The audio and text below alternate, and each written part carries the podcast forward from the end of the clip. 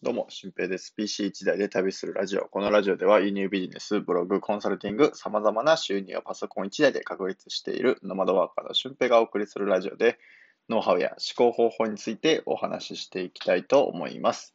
えー、っと、昨日、おとついとですね、えー、淡路島に、えー、一周サイクリングしてました。合計で多分120キロぐらい、え、自転車で走ったんじゃないですかね。まあ、その兼ね合いもあって、えー、2日ぐらいですかね。2日ぐらい多分ラジオ止まってたと思うんですけど、えー、また今日から再開したいと思います。もう正直、えっと、疲労がね、やばすぎて、えー、ラジオを収録する気にもなれなかったんですよね。えー、まあ、自転車旅が今回、まあ、そんな100キロ以上走る自転車旅初めてですね。初めてやってきたので、まあ、その感想も含めて今日は、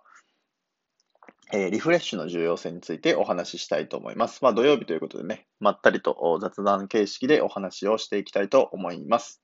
えー、まあ、リフレッシュね、皆さん撮ってますかね僕、この金木曜日、金曜日とですね、淡路島2日間行ってきたんですけども、えー、まあ、仕事自体はしたっちゃしたかな。1時間半ぐらい、2日間で1時間半ぐらいはしましたが、あとはもうずっと自転車こいでて、6時間、1日6、7時間自転車こいで、えー、やってましたかね。うん。まあめちゃくちゃとりあえず楽しかったんですよね。淡路島で僕は生まれて、6歳ぐらいまで淡路島にいて、えー、その後は別のところで育って、っていう風な形で、えー、まあおばあちゃんちとかね、えー、とかもあるので、毎年は行ってるんですけど、そうやって自転車で巡ることっていうのは初めてだったので、またこの初めての体験っていうのはね、すごくリフレッシュに向いてるなっていうふうに、え、感じらさせられました。皆さんは、あの、聞いてくださってる方の中にもね、リフレッシュって大事だって思ってる人がいると思うし、え、リフレッシュなんて取らなくても、あのガツガツね、今やりたいことというか、なんか勉強してるとか、まあそういうようなことに使ってる人もいるかもしれないです。まあ、会社員の方だとね、月曜日から金曜日働いて土日しか時間が空いてないから、その土日は勉強に当てるとか、えー、かなり、まあ、それも大事なことなんですけど、まあ、たまにね、本当にもう何もかも仕事とかも全部忘れて、えー、リフレッシュに浸るっていうのも、一つのこう仕事なんじゃないかなっていうふうに僕は捉えてるんですよね。うん、美味しいもの食べて、えー、いい景色を見て、なんかね、そこのこうリフレッシュができることによって、まあ、僕今回こうパソコンを持って行っちゃったんで、まあ、その分ね、1キロ、2キロぐらいカバンが重くなって、それはちょっとミスったなと思ったんですけど、まあそういう時こそ、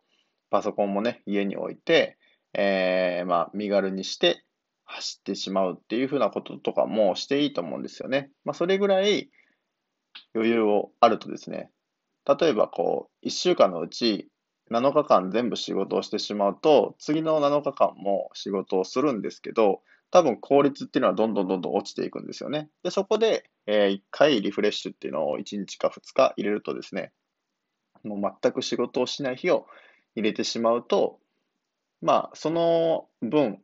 始まる時の稼働っていうのは大変なものももしかしたらあるかもしれないんですけど、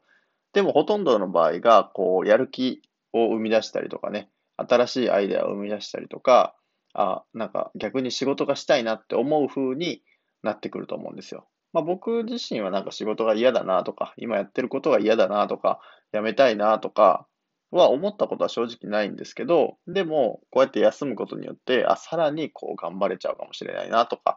えー、やっぱり休みって必要なんだなっていうふうにね、今回思わされたので、なんか今、別に休み必要ないですよって思ってる方も、一回、本当にこう、まあ、スマホとかも持たなくていいんじゃないかなぐらいのレベルでリフレッシュしてみてください。で、そうすると、あの、かなりいろんな仕事のことを忘れて楽しむことができるので、あの、これかなりおすすめです。で、僕は結構その休みっていうのがね、嫌いなんで、えー、まあ、何かしらこう、する、休みっぽく、リフレッシュっぽくするときも、なんか携帯見ちゃったりとか、パソコン開けちゃったりとかしてしまう体質なんですよね。うん、でも今回ちょっと 本当にいつもより、えー、少なめにうん、仕事時間をしてね、1時間半ぐらいして、えー、それ以外は全部携帯もほとんど見ることなく、写真撮るぐらいしか見ることなく過ごすことができました。もう本当にこうリフレッシュで美味しいものをね、まあ、自転車旅本当にめちゃくちゃきついんで、えー、覚悟しておいてほしいんですけど、あの、お尻のクッションがね、結構重要性なんですよね、これが。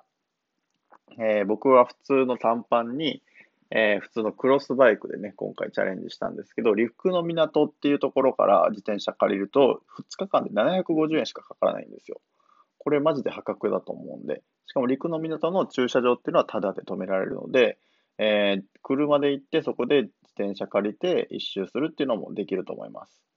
うん。で、クロスバイクもね、普通にギアチェンジが24段階変速ができるので、まあ、坂道とかも困らずに走ることができます。うん、で、僕が、あの、一番こうやっておいた方がいいなと思ったのは、えー、全然平坦、僕は平坦コースで100キロのコース。で、寄り道とかしたので120キロぐらいになったんですけど、この平坦コースだと、本当に足の疲れとかも感じないぐらいの、えー、楽に行けます。でも、お尻がとにかく痛いんですよね。だからクッションを、あの、クッション付きのスパッツみたいなのとか、あと、まあ、椅子に、サドルにかぶせるような、えー、クッションをね、持っておった方が絶対いいんじゃないかなと。僕はもう途中から2日目はタオルをね、えー、何重にも重ねて引いて、えー、まあ、それでもこう雨とかちょっとずつ降ってきたので、えタオルが固まってしまって、まあ、硬い状態で座ったりとかして、まあ、それもそれでめちゃくちゃ痛かったんですけどね。まあ、なんとか走り切りました。このお尻の痛さがなかったら、まあ、本当に余裕で楽々一周できるんじゃないかなっていう風なところなので、ぜひこのクッションをね、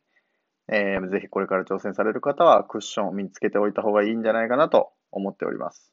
そう。まあそんな感じでですね、淡路島の一周ね、まああと美味しいものめちゃくちゃ食べましたね。魚で言うと、えー、フグは食べれてないんですけど、アナゴ、サワラ、えー、カワハギ、あとは生しらすとかね、いっぱい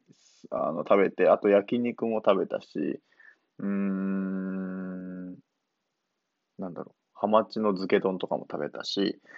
あとは、まあ、ジェラートとかですかね。うん、まあ、めちゃくちゃこう多彩なものが、まあ、小さな日本っていう感じがしましたね。淡路島改めて。今、パーソナルグループとかも入ってきて、すごい商業施設とかも充実してるので、うん、まあ、これからね、もともと楽しみな場所になっていくし、おしゃれな場所になっていくんじゃないかなと思います。うん、それを、こう、いつも、車とかではね、よく通ったりもするんですけど、それを自転車で通ることによって、自転車でしか通れない道とか、なんか、平坦な、フラットな目線で物事を見ることができるんじゃないかなと。だから、まあ何気なくこう自転車じゃなくて電車でね、通ってる道とか車で通っている道を自転車で走るとか、ランニングで走ってみるとか、まあそれだけでも結構なリフレッシュになるんじゃないかなというふうに思います。うん、こういうふうにね、まあ、月に1回とかでもいいので、えー、ちょっとお出かけしたりとか、まあコロナ禍って言ってるんですけど、だんだんだんだんそれも収まってきたので、えー、そういうお出かけもね、これからできていくんじゃないかなと思ってます。はい。まあ、今回はね、まったり雑談、僕の淡路島自転車一周の旅を踏まえながら、リフレッシュについてお話しする回にさせていただきました。えー、で、合わせて聞きたいなんですけど、まあ、人生をすべてコンテンツにする方法をお話ししている回がありますので、まあ、そちらを使えばですね、リフレッシュさえも仕事になるんじゃないかなと思います。ということで、えー、今日はあ土曜日なんですけど、まあ、今日もめちゃくちゃいいことがたくさん起こると思うので、めちゃくちゃいい日にしていってください。ほなまた。